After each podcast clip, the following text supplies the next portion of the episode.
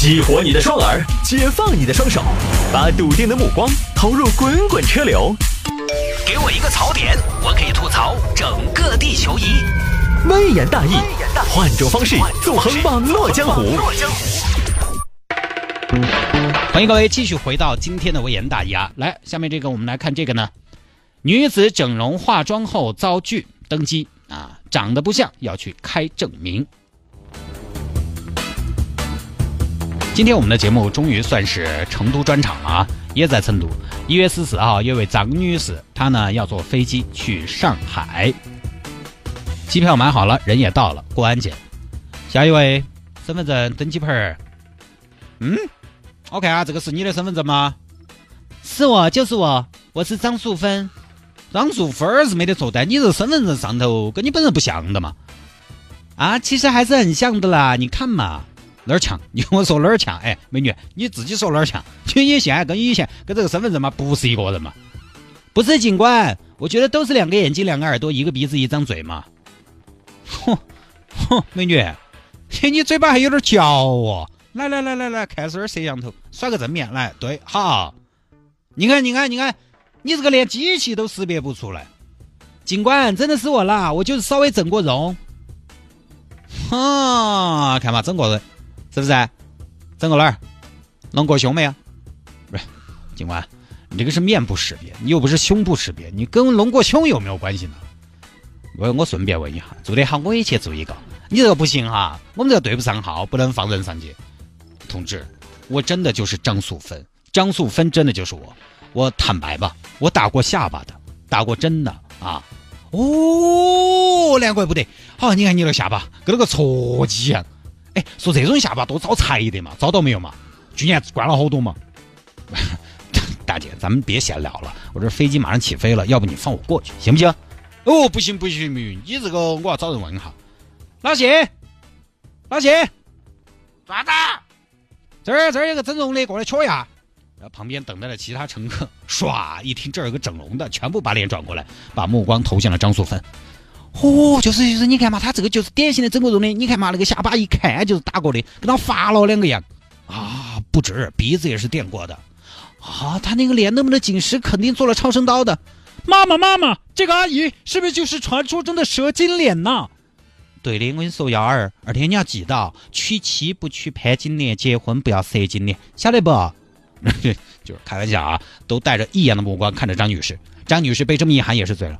哎呀，大姐。你至于那么大声吗？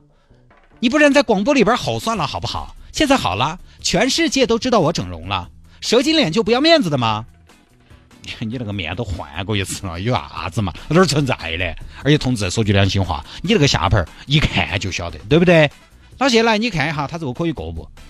呃，我摸一下呢，啊不，我看一下呢，啊，我看一下啊，哎，你这个我看是身份证啊，哦，不行，别别别，那咋个办嘛，警官？呃，是这样，你要到派出所开一个身份证明，证明你是你，you is you，哼，证明你做了医学手术，哎，我们才能让你上。那你不是为难我的嘛？飞机马上就要飞了的嘛，它飞了我哪儿撵到嘞？同志，这个没有办法。机场如战场啊！机场的安检向来都是最严格的，你不要为难我们，这个事情没有半点的通融和走展。毕竟我们身上是几百名乘客的安全，是人民群众那份沉甸甸的信任。而且你说你只打过下巴，说实话，我们觉得你对组织有保留。老实交代，还整过哪？你有没有做过脚趾甲抛光？有没有做过抛光？做过没有？不，这个真没有，同志。我只不过是化了妆的嘛，而且我这个照片是二零零九年拍的，那个时候我才二十一岁，那个时候的我纯纯的。现在八年过去了，我成熟了，不像很正常吗？不听不听，好儿年轻，不见人命绝不放行，好不好？啊，你也不要再为难我们了。张女士没办法，最后只能去机场派出所。好，去机场派出所，进展怎么样呢？我在前面说到你是你，我翻译的是 you is you，有听众朋友马上来纠正了，探哥是 you are you。感谢这位听众朋友啊！我话说回来，你在我的节目里边来跟我纠正英文，你这个太认真了，好不好？咱们这个叫微言大义，不是听歌学英文，好不好？又让我学到了一个知识点，用我这个英语水平呢，确实也不太好意思啊。好，我们接着聊。安检的工作人员说了，让张女士呢可以去机场派出所开一个证明。张女士也去了。警官，警官，干嘛？我开一个个人身份证明。安检说我真人和身份证不强啊。这个这个，我们开了身份证明也没有办法，因为我们开身份证明，也就是证明这个身份有效，和身份证的效果是一样的。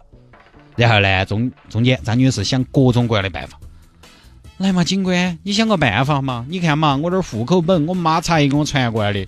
看嘛，张淑芬儿综合镇仁和乡六大队五组，看嘛，张淑芬儿，你看嘛，上一周在红竹山泡了温泉店，我成功入住了的，对不对？你看嘛，这个都是登了几点。你说在红珠山泡温泉的人，可不可能有安全隐患嘛？那都是条件可以的噻，因为我们一不仇视社会噻，对不对？然后你看嘛，这是我的开房记录，那整个就没得四星级以下的宾馆，我没住过。你说我这种条件可不可能撒谎嘛？求求你了，警官，你帮我说一下嘛。会期马上就要会了，会了我就撵不到了。我老公还在那边等到我的。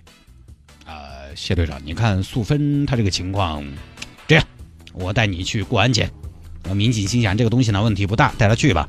张女士也是喜出望外，谢队长，谢谢你啊，你真的是再生父母妙手回春，观音菩萨在世啊！哎，观音就不用了，我们是人民公仆。然后民警带过去啊，张女士心想没问题了吧？结果去了之后，这儿这个女娃娃等他过去，好，把你的机票出示一下，一刷机票作废了，哼 这个就没办法了。素芬，节哀。谢队长，就是觉得特别无奈啊。张女士觉得太造孽了，因为好不容易遇到谢队长这么一个对的人，结果呢票又作废了，造化弄人。张女士没办法，最后只能选择当天不走了。第二天，张女士是坐火车去了上海，坐了高铁。呃，但是呢，张女士还是对这个事情耿耿于怀，于是呢，可能是不是就找媒体报了这个事情？呃，所以这个里面有个问题哈，就是高铁它也是有安检的。对不对？它过了呀。于是呢，现在张女士比较生气，觉得机场方面你这个是不是太草率了？为什么高铁可以过呢？你机场又不能过呢？就这么个事情。刚好这两天我身边有个案例，就是我一个朋友，他去割了双眼皮儿，然后整了下巴，然后前段时间呢去整身份证那一套相关的东西，派出所就不忍了，要开证明，整的人哭笑不得的，给自己带来了很大的不便。但是同时呢。也应该看到，现在整容这件事情是越来越平常了。我媳妇儿马上这周六就要去整一个，当然她不是改变自己啊，她是想让自己年轻一点，有一个提拉紧致的项目。因为毕竟呢，年纪还是在那儿摆起了。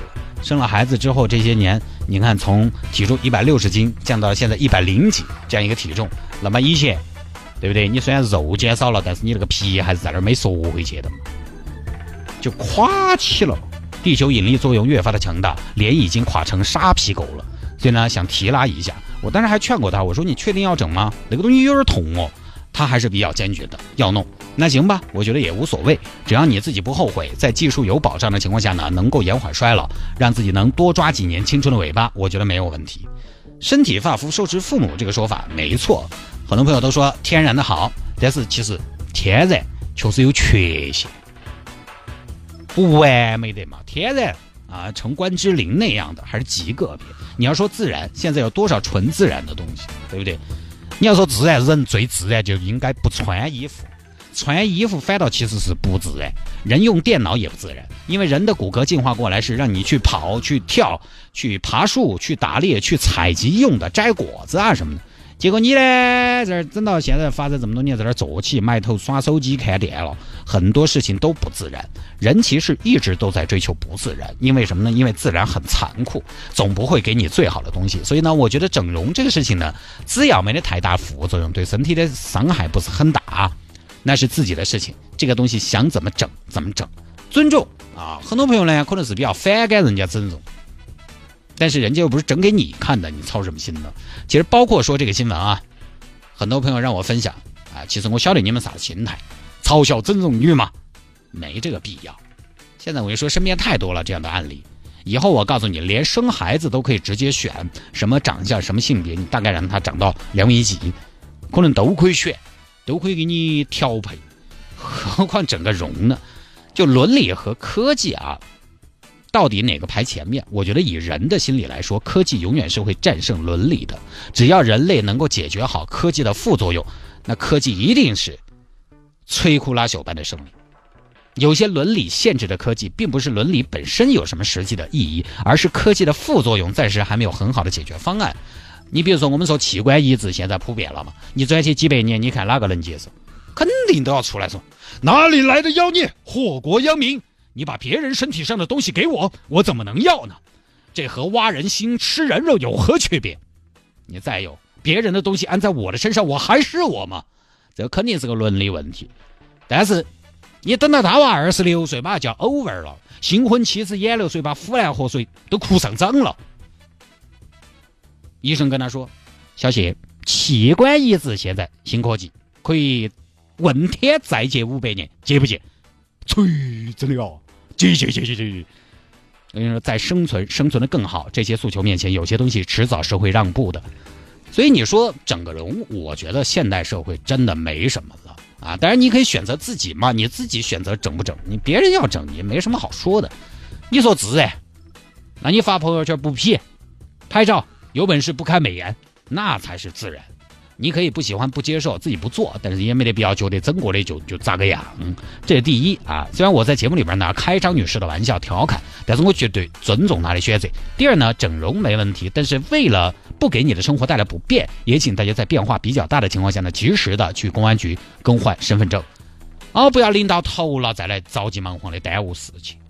你想嘛，你的汽车你改个颜色都要去公安局重新办的嘛，行驶证都要改的嘛。要去备案的嘛？你不何况一个人呢？一个人要干那么多的事情，都需要身份的证明，对吧？所以这个具体怎么办呢？我也不太清楚。反正据说有些地方是需要出示医院的证明，医学证明，证明你做了这个手术，哪些改动，改动到啥子样子？可能有这个需求的朋友呢，就需要去你当地派出所咨询一下了。最后呢，我觉得就是安检这一块，当然飞行安全很重要了。我相信呢，相关人士也。不是想故意的为难张女士，但是呢，在现在这种事情越来越多的情况下，有没有可能说有一些尽保证安全，同时呢也能方便乘客效率更高的一些办法？这个我只提出这个问题哈，我嗯不想妨碍，毕竟我挣的是一份主持人的钱。你比如说，嗯，有朋友说的指纹识别，还有我想到的呃瞳孔识别之类的，是不是都行？我看还有网友的经历是，安检员拿乘客手机打个电话过去，问认不认识身份证上的那个名字的人，那边说认识啊，就放过去了，也是个办法。